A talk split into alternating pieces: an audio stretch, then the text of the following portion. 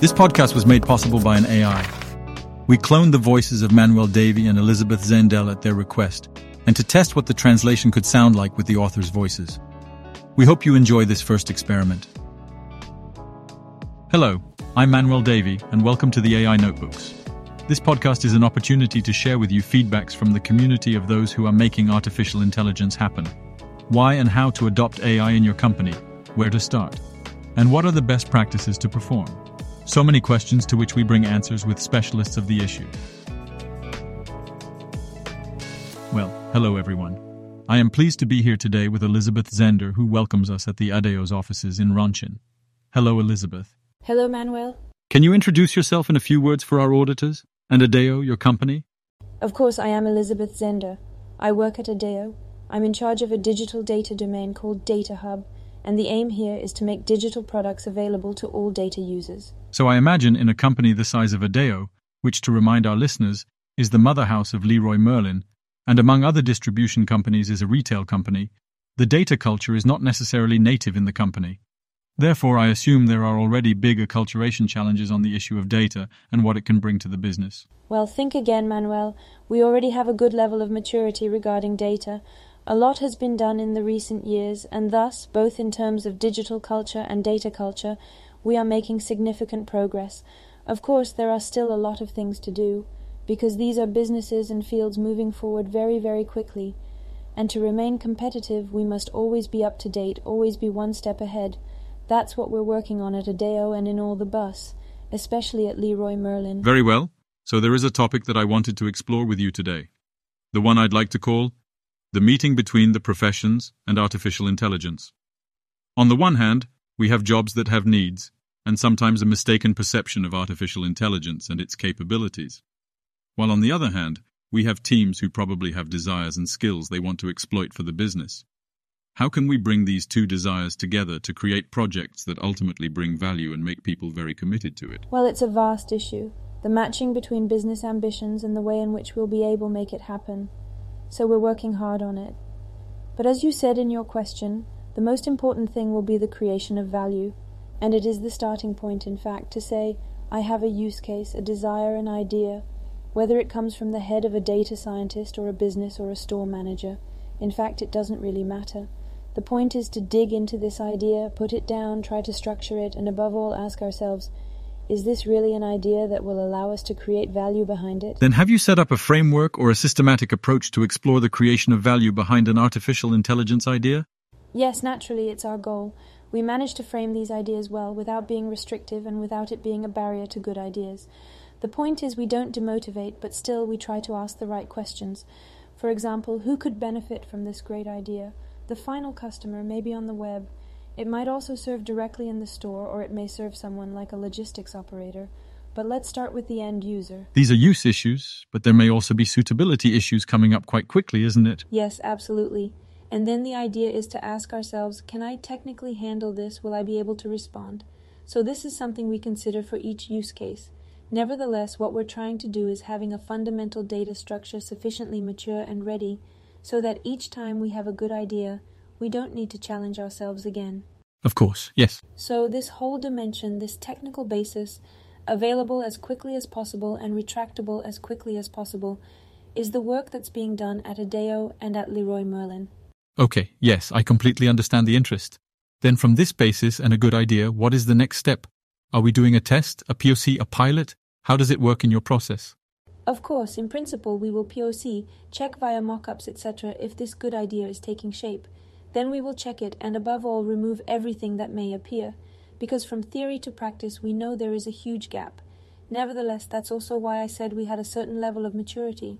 The idea isn't to start a POC if we don't have a small idea of how to deploy it in the 150 stores at Leroy Merlin. So there is a pre analysis before even starting? Yes, it's so important. Otherwise, we can do POCs and POCs, but we need these POCs to transform at some point.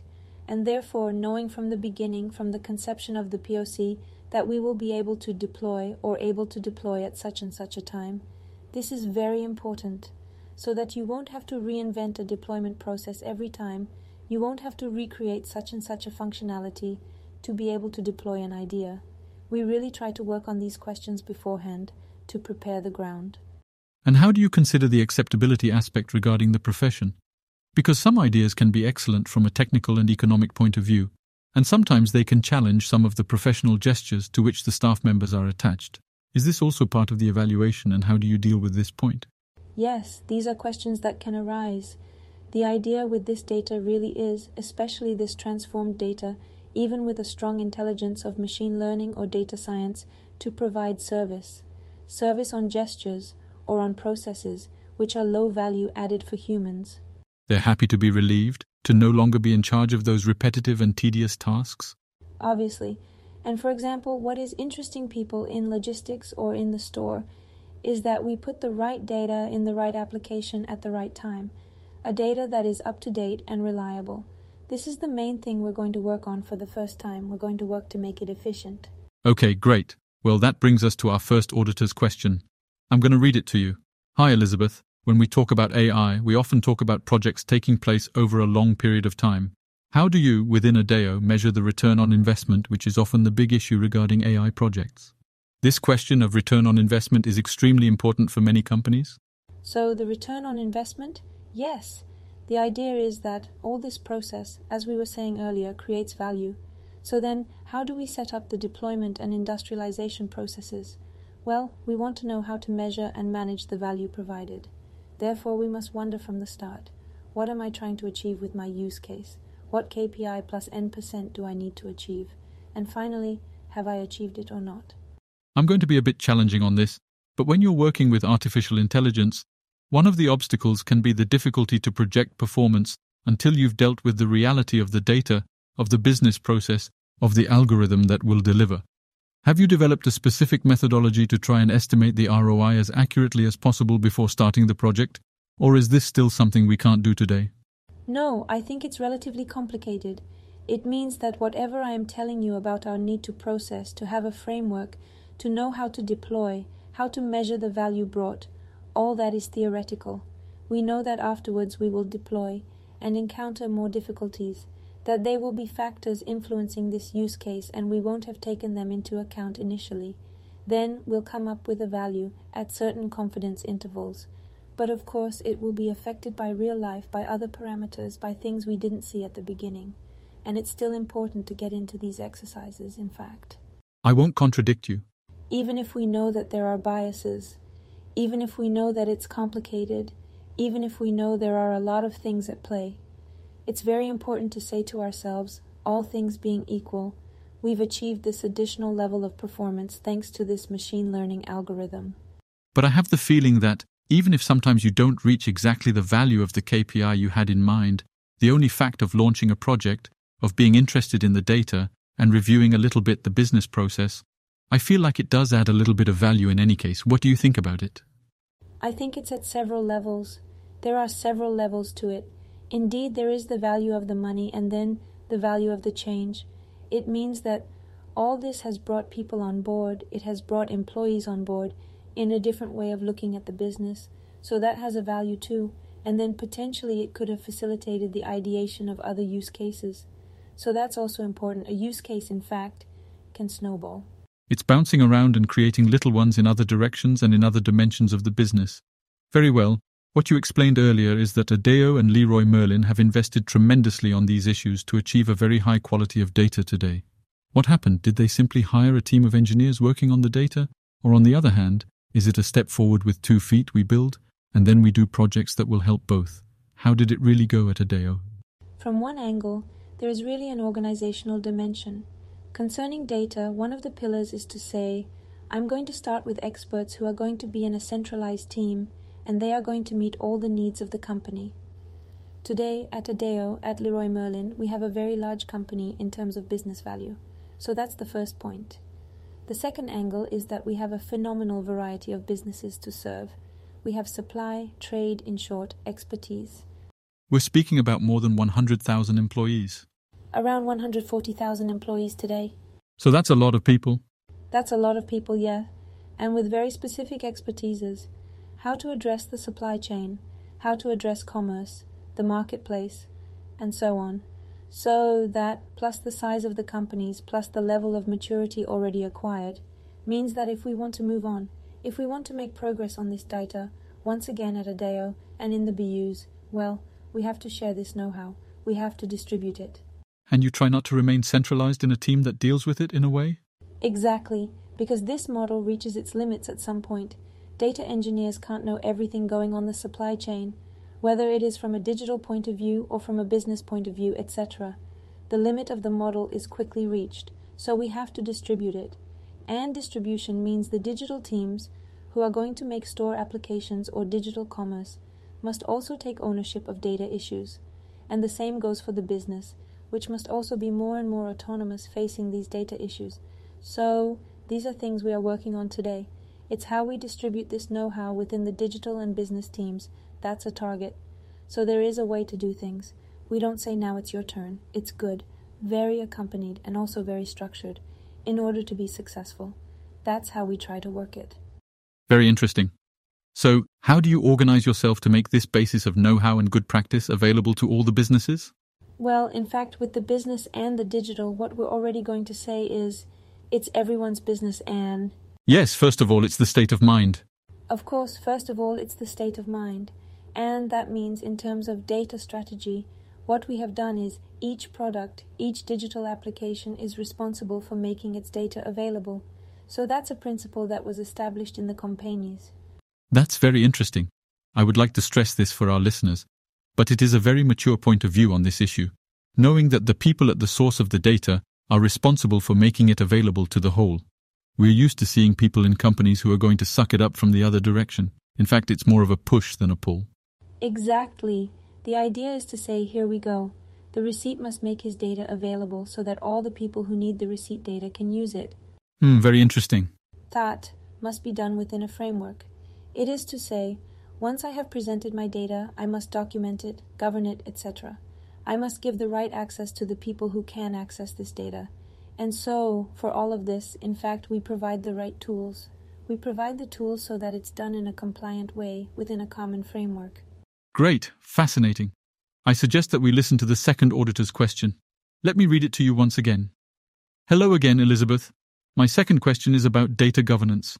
What are the challenges that you face regarding data governance and how do you address them? So, the governance of data. It's good. There are lots of subjects in data. There, too, it will operate on several levels. This data, as I said earlier, must be exposed.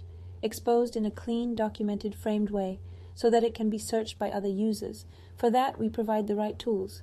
Afterwards, what we can see today is that, and this is rather a success, this data is used everywhere. Used everywhere means that manipulated data recreates data. I can create dashboards on my own. I can do a few things wherever I am in the company using data. That's great, but it simply must be done within a framework so that we can control the use of data. I see several topics. First, there's the question of ensuring that the law is respected, particularly regarding the RGPD, making sure that data is interpreted correctly. We know the stocks well. Is it the stocks in the morning or the stocks in the evening? This is a basic example, but it is very important in retail. Or are people not going to modify the data without being aware of the impact it will have on other applications? So, those are some of the themes, I guess. You've covered all three of them and many others as well. We deal with them daily. So, effectively, what we want to avoid is the whole compliance dimension today. It fits into a framework, and we work a lot on this subject so that it is fully respected by everyone. Thus, this is completely effective. Afterwards, we are in a meeting, we present a dashboard, and we can see that two employees will spend the entire meeting checking the figures. Yes, and that's something. These are things we want to avoid because they are a waste of time. The idea is rather to analyze the common figure than spending time checking the management rules that are written behind it. So this is governed, set up, etc. We have also set up a tool, to illustrate a little, which allows us to certify the dashboard, certify the reporting, and here is the idea. There is a process, etc. It requires a certain level of requirement. But for example, on the performance side, we can simply put a stamp on a dashboard. And these are the notions we must rely on. Mm, I understand. All this must live and so on. It must take shape, and people have to understand what's at stake in this type of approach. But potentially, it really brings value to say, okay, this is the authentic dashboard. I don't necessarily have to sort through 10 dashboards to find the right notion or recreate it myself. I will rely on the notion of the company that has been certified by such and such a perimeter. Yes, I see. I have one last question that is tickling me.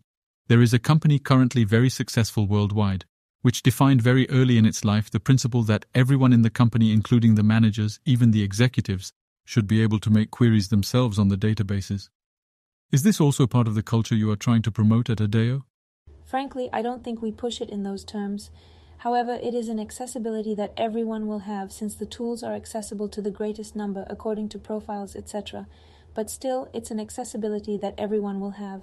Nevertheless, for all that, it is the challenge that this data is indeed accessible to everyone. And afterwards, once again, there is the question of training, of the way I handle the data which can be generated by this type of request. And so, these are questions that need to be answered, and these are things we are looking at very closely. Because it can be expensive to compute making complicated requests. Okay, well, listen, thank you very much, Elizabeth. It was really a pleasure to talk to you today at Adeo. Again, thank you for being part of our podcast. Well, thank you, Manuel. It was my pleasure. And as for us, we'll see you in 15 days for a new episode. Until then, feel free to check out our website wwiahdf.org. Don't hesitate to subscribe and see you soon.